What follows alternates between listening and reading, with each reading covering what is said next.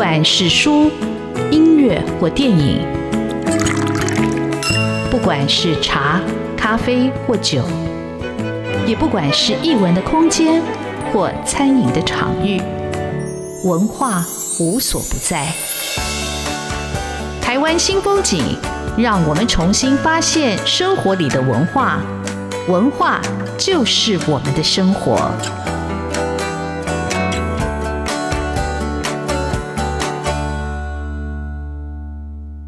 湾新风景现场很高兴邀请到我心仪已久，而且一直很想借着《台湾新风景》这个节目来访问的作家陈耀昌医师。呃，陈耀昌医师几乎可以说是一个所谓现在很流行的斜杠人物的代表。他是医生，他是教授，更重要的他是作家。不过在我看来，他还是一位台湾非常重要的一个文化的传道者。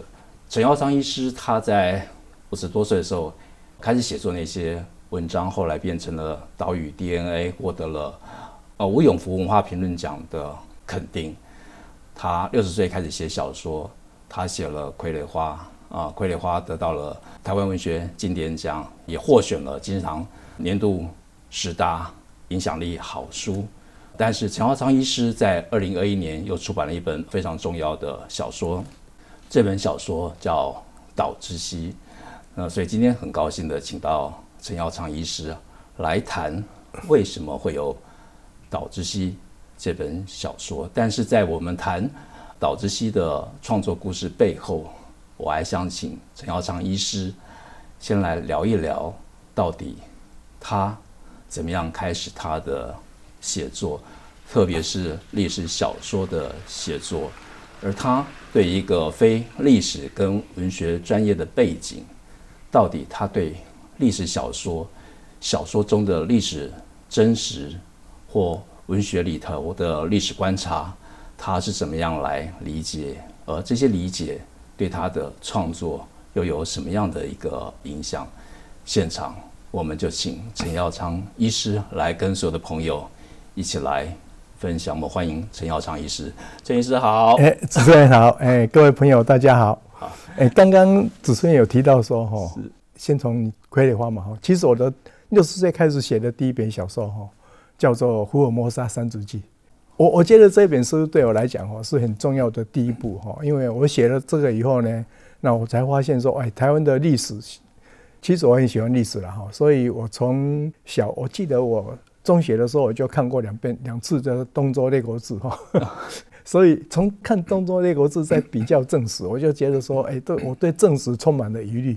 然后呢，我开始写《福尔摩沙三族记》，这个我也稍微提一下哈，因为我写《福尔摩沙三族记》主要的动机是因为我当家第一代阿嬷是一个荷兰妈，所以呢，我就开始写。那写这个的时候，我更发现说，哎，这个怎么荷兰方面哦，它是用热兰遮城入记哦，所以呢，它的历史非常的完整。可是呢，这个中国方面的历史哈，这个不管是郑成功记的也好，清朝记的也好，其实都非常的欠东欠西了哦。然后呢，有一些地方很扭曲这样子哈，所以我才在写完《福尔摩沙山族记》以后哈，我在那个《福尔摩沙山族记》的前面那一页，我写了两句话，叫做“为台湾记下历史，为历史记下台湾”。意思就是说，过去的台湾其实历史写得非常的。欠缺不正确，而且缺乏原住民的的历史哈。那为历史记下台湾的意思就是说哈，我不希望哈一直用过去中原的史观来看台湾史，我希望用台湾的史观来看台湾史。所以这个也是我后来会一直把台湾的历历史小说哈再写下去，从傀儡花到石头花到苦莲花，然后到这边岛之西。好，这次我就很好奇，当你说。《东周列国志》之外，哈，那小时候我也看过，但是我并没有变成一个历史小说家，因为我记得你曾经说过，要当一个历史小说家，他必须感受到鬼神或者楚灵的呼唤。这这解答我的疑惑，难怪我写不出来，因为我没有感受到特别的一个强烈的召唤。可是这些是什么时候开始对你身上作用？因为你其实在五十多岁，你才觉得你要回来找自己的根。其实是我，比如说我在写。福尔摩沙山族记的时候，有时候我常常要写说，哎，我今天晚上哈，因为我大概都是晚上或者是凌晨在写嘛。我上次想说，我今天写这一个哦，也许差不多三两千字，哎，结果突然呢，就 灵感就这样一泻千里，就写了五六千字。没有想到我会写得这么好，写得那么感人。所以呢，这个孙大川常常说，我在写小说哈，这个其实是他第一个讲，他说有雷公公的。然后我我后来呢，在踏查的时候，会不可思议去发现一些东西。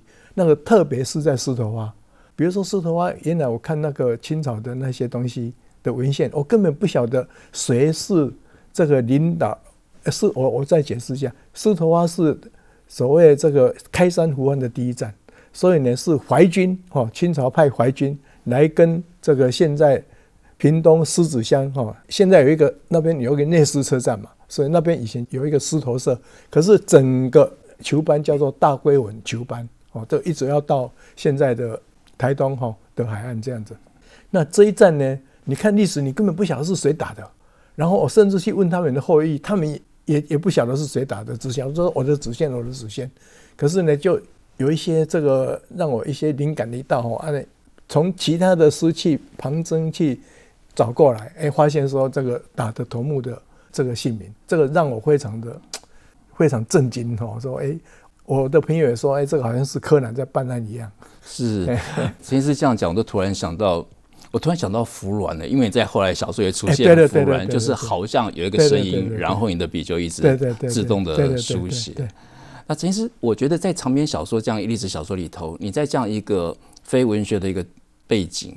你写的时候，你会有什么样的一个困难？还是说，除了东周列国志给你一个启蒙以外，你在书写上谁给你一个灵感或者是一个参考的对象？其实我刚刚讲东周的一个书店，我我后来就很喜欢历史小说，我跳过一个人叫南宫博。哦，是，哎，我以前在中国时报读他的，对对，我我非常喜欢南宫博的小说。我大概这一生买书哈，大概历史小说看到南宫博就买，然后推理小说看到松本清张我就买。所以他们的写法对我。有有影响。好，但是我突然有个好奇哦，同一个时间，除了南宫博以外，还有高阳。那为什么高阳没有？我高阳看不下去，没有特别。我不晓得这个这这的哪个黑的，我高阳我看不下去。我觉得高阳，我我不晓得，我我我只会说他的小说就是对我没有吸引力。嗯，没有被他打到。可是我很多朋友读他的。我觉得高阳的小说缺乏一个东西，叫做情情感。哎，更深刻的人的情感，对对对，是是。你这样讲，我大概就明白了。但我觉得更好奇，在你们那么多的，其实，在从事创作的时候，你本身还是医生嘛？对。你的时间分配，我会问这个问题，是因为，哦，我曾经去看陈医师的门诊，我就问他说：“陈医师，你又看病，又教书，又写作，你到底什么样办到的？”他告诉了一个非常简单，但是我从来没有想过答案。这个答案就是睡少一点。好，怎么可能一个人睡少一点还有那么多的精力可以创作？没有了，没有了。其实哈，我们常常讲说入理万机嘛，哦，其实那些政府高层他们真的是入理万机，我只有我大概只有入理百机。啊，入理百机。所以日理百机，你已经写出一千多万字的小说，还是我有少算？哎，有一千多万字吗？我自己没有算过啊。但我觉得每一本书就是。嘿嘿嘿就是到现在很多的戏本，对那一本好，所以几百万字是有的，对是。但是我还是很好奇，就是就除了从你的身世追寻开始，所以你就从清朝开始一路追下来嘛？对，因为我觉得台湾四百年的历史嘛，是。那福尔摩沙三足记就荷兰时代以后呢，因为我认为台湾哦都是什么时候才会有进步？就台湾有国际化的时候才会有进步。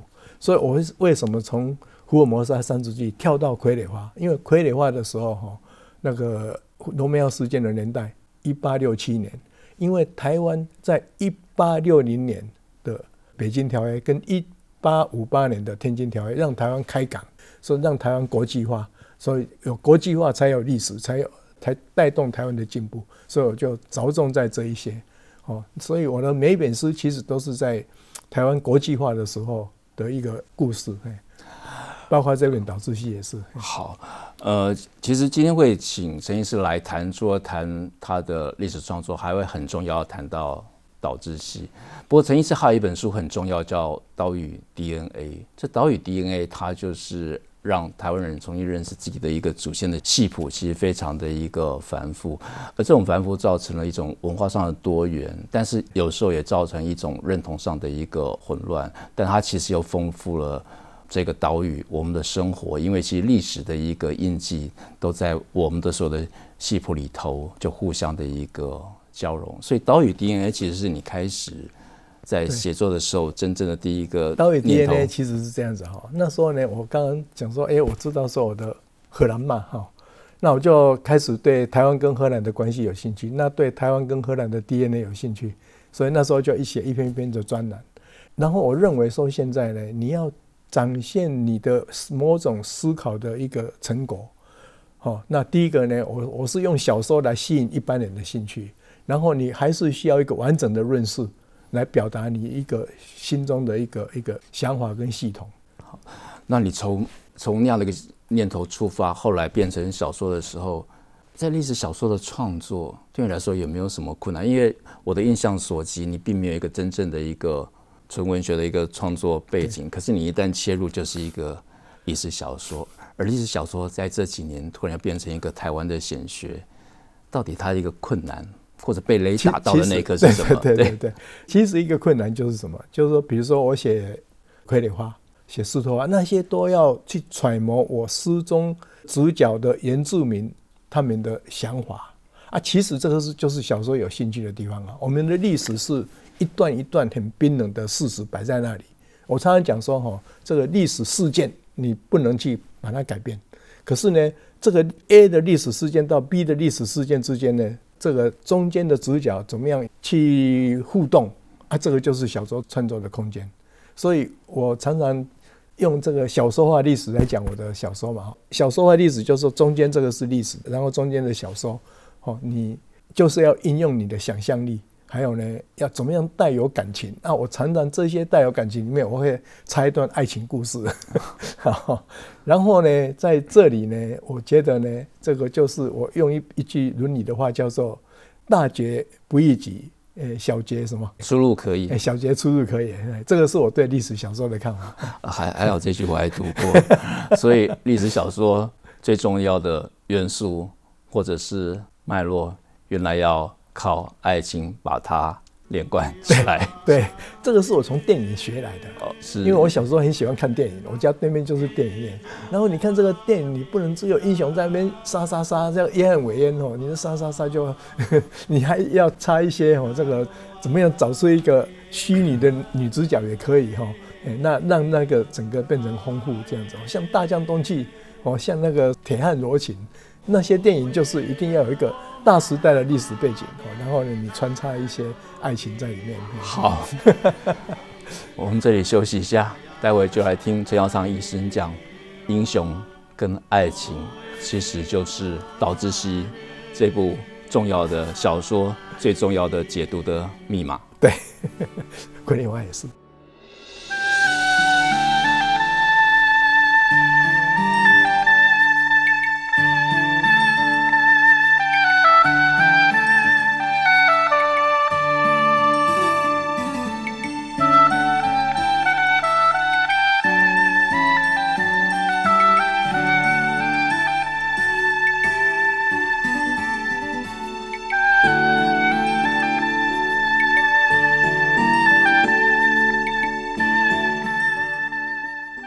台湾新风景现场邀请到陈耀昌医师跟所有的朋友分享岛之西的创作故事。陈耀昌医师呃有提到，其实在写长篇的历史小说，英雄很重要，但英雄也不能没有爱情。呃，在岛之西的这一本书的封面文案上，他写了一句话非常有意思，他说：“为英雄安魂，为历史解谜。”好，我们就请陈耀昌医师来讲。你怎么样找到这个英雄？这个英雄又解了什么样历史的谜？哦，这个讲起来，我我刚刚说吼，好像有点神鬼在牵线。你知道，我知道这个故事从哪里来的？从傀儡花来的。哦，对，你有条注释。因为呢，我写傀儡花的时候呢，尾声的时候我写到李先德的后代，我发现李先德有一个外孙女叫做关屋明子，后来李先德就娶了日本人，然后在日本有不少的子孙。而且呢，可能大家都不晓得，他这些子孙走的都是文化事业，有的是歌唱家，有的是日本的那种戏剧家哈，哎啊，有的是现在有一些新的那种漫画、动画，哎，里面都有一些李仙德的后代的角色。然后呢，一九三五年，哦，李仙德的外孙女叫关屋明子来台湾，哦，一九三五年刚好是日本在台四十年，他们那时候就很有办了很多的这个博览会，就是时政四十年，对对对，时政四十年。他来台湾呢，哎，他收了一个我们台南的歌唱家哈当女弟子，林世豪，哎，他这个人叫林世豪，哎，我我是这样才知道林世豪的。然后林世豪呢，我查到林世豪的时候，他说说，哎，林世豪一生很坎坷哈。说他虽然歌唱的很好，可是呢，他的先生呢是叫做卢炳丁，哎，又是我们台湾人，那、啊、我怎么不晓得这个人？我刚刚在抠边店，我们在路边店。我也是只有听过许炳丁，所以一开始在读小说的时候，想这许炳丁是卢炳丁的化名，或者是有有确实有有人看的时候也搞错了，哦，然后呢，诗上又这样写，哦，说这个卢炳丁呢，他是文化学会蒋渭水的得力助手，哦，然后蒋渭水的丧礼呢，其实是他。这个等于是主要的筹办者，然后呢，他因为办了这个丧礼，然后被日本人盯上了，所以用过去叫麻风了，现在叫汉生病，以前日本时代叫做赖病，英文叫做 leprosy 哈，然后以这样为由呢，把他送到乐生疗养院，哦，然后呢，后来就不知所踪。我想，哎，这个太奇怪了哈。第一个乐生疗养院赖病哈，第二个不知所踪，因为日本在我印象里面，日本人是很讲究法治的，虽然他是独裁。他虽然他是殖民，可是他很讲究法治，所以呢，在这一方面说，哎，他会因为他的政治的理由把他送到热身疗养院，这一点我觉得非常的疑惑，而且不相信，而且这个是天注定哦。我从二零零八年开始，我担任那时候行政院哦，那个刘兆贤有向乐汉生那时候叫汉生了哈，是汉生病人道歉，所以就设立了一个汉生病人权小组。啊，我也不晓得为什么会被看上哈，被变成人权小组的召集人。所以呢，我就从二零零八年哈到我写这本书，差不多十几年，我每年都会定期到乐生，而且会跟他们的院民有互动。好，那为什么叫汉生？哎、欸，汉生是我刚刚讲说的时候，过去叫麻风。对。那后来发现说这个是一种病菌，哦啊，这个病菌呢跟结核病菌很像，接触会感染哦。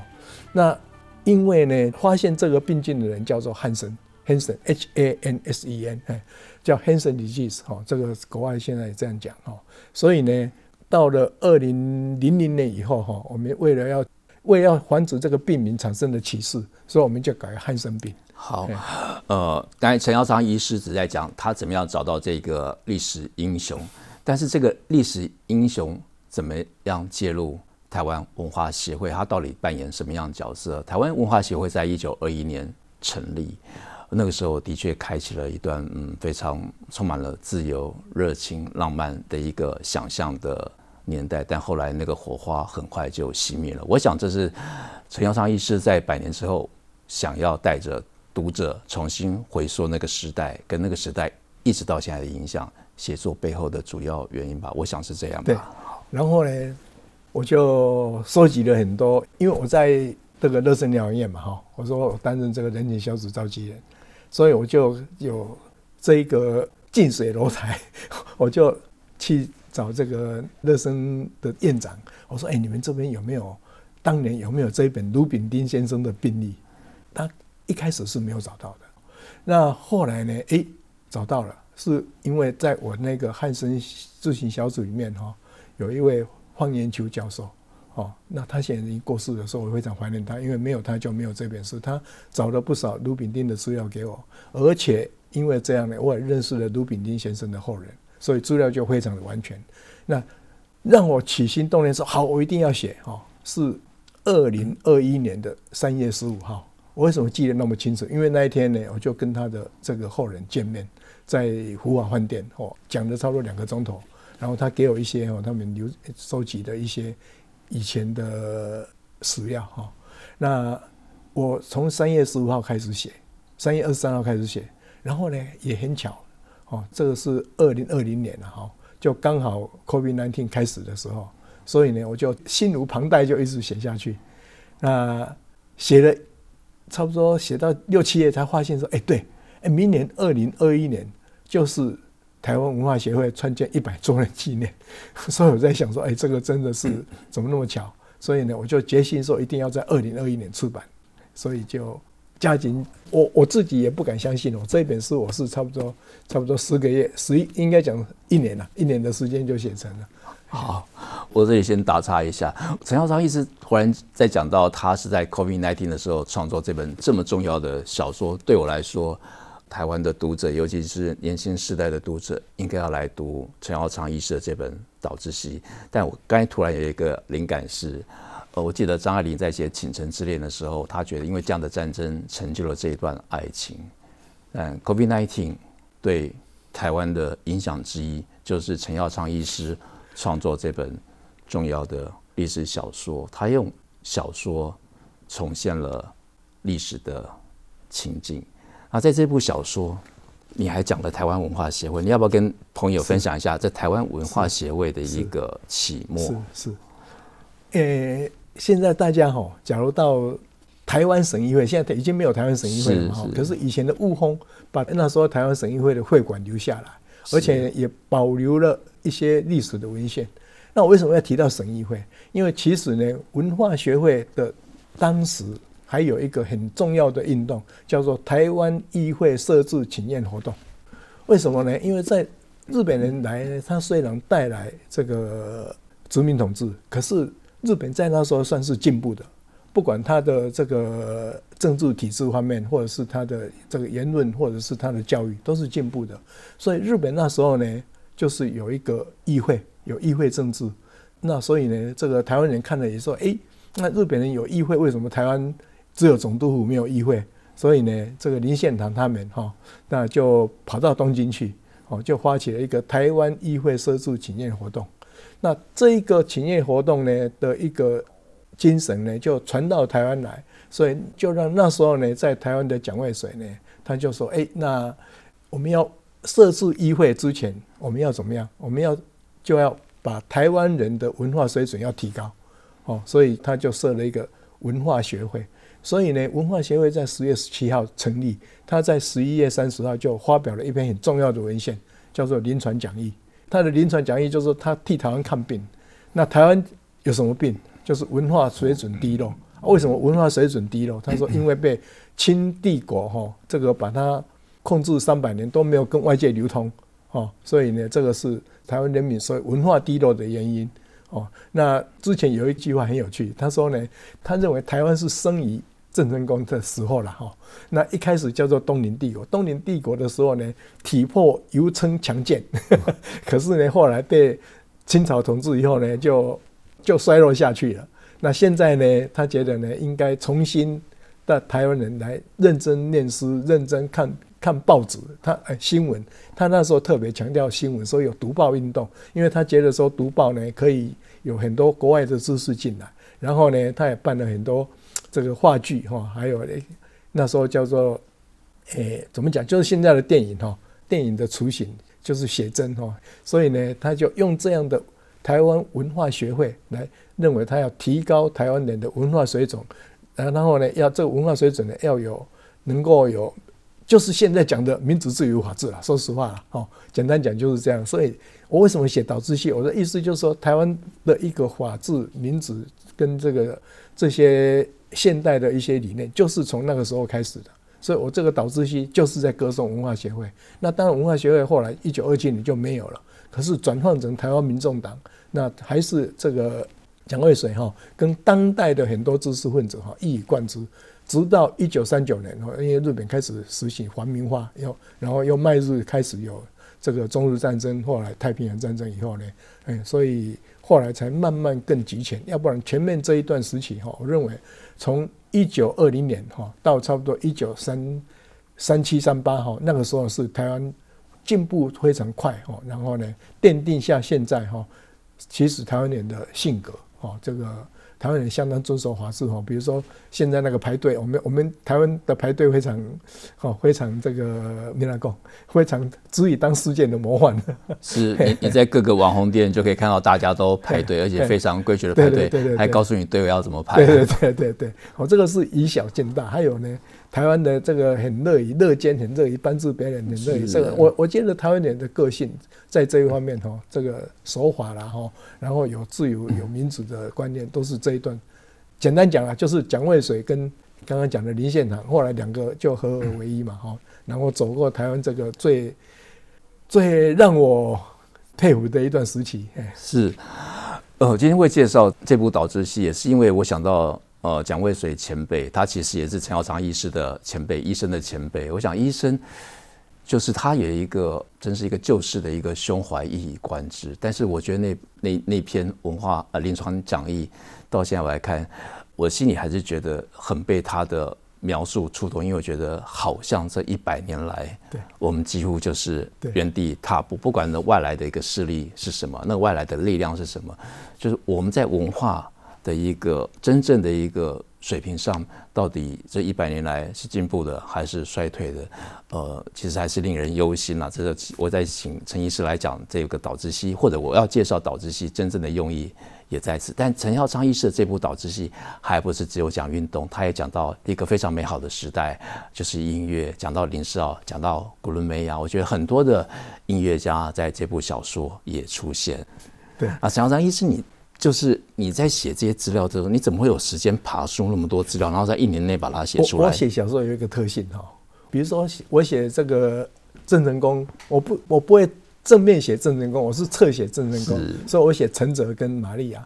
我写这个这个时代哈，我也不会正面去写蒋渭水跟跟这个林献堂，我写卢炳丁跟林世豪哈。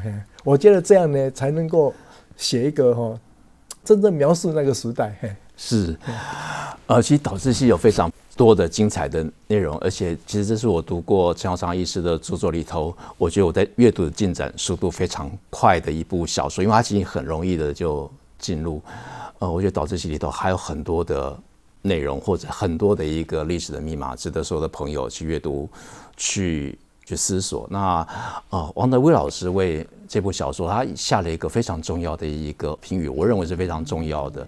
他就说，在书里头的主角卢炳丁的病是一个非常重要的隐喻。这个隐喻，不管是对卢炳丁本人，或者对台湾的一个国族命运来说，其实都可以让我们大家来去好好的阅读跟思索。那今天很高兴邀请陈耀昌医师上我们节目，跟所有的朋友做这么精彩的分享。谢谢陈耀昌医师，谢谢。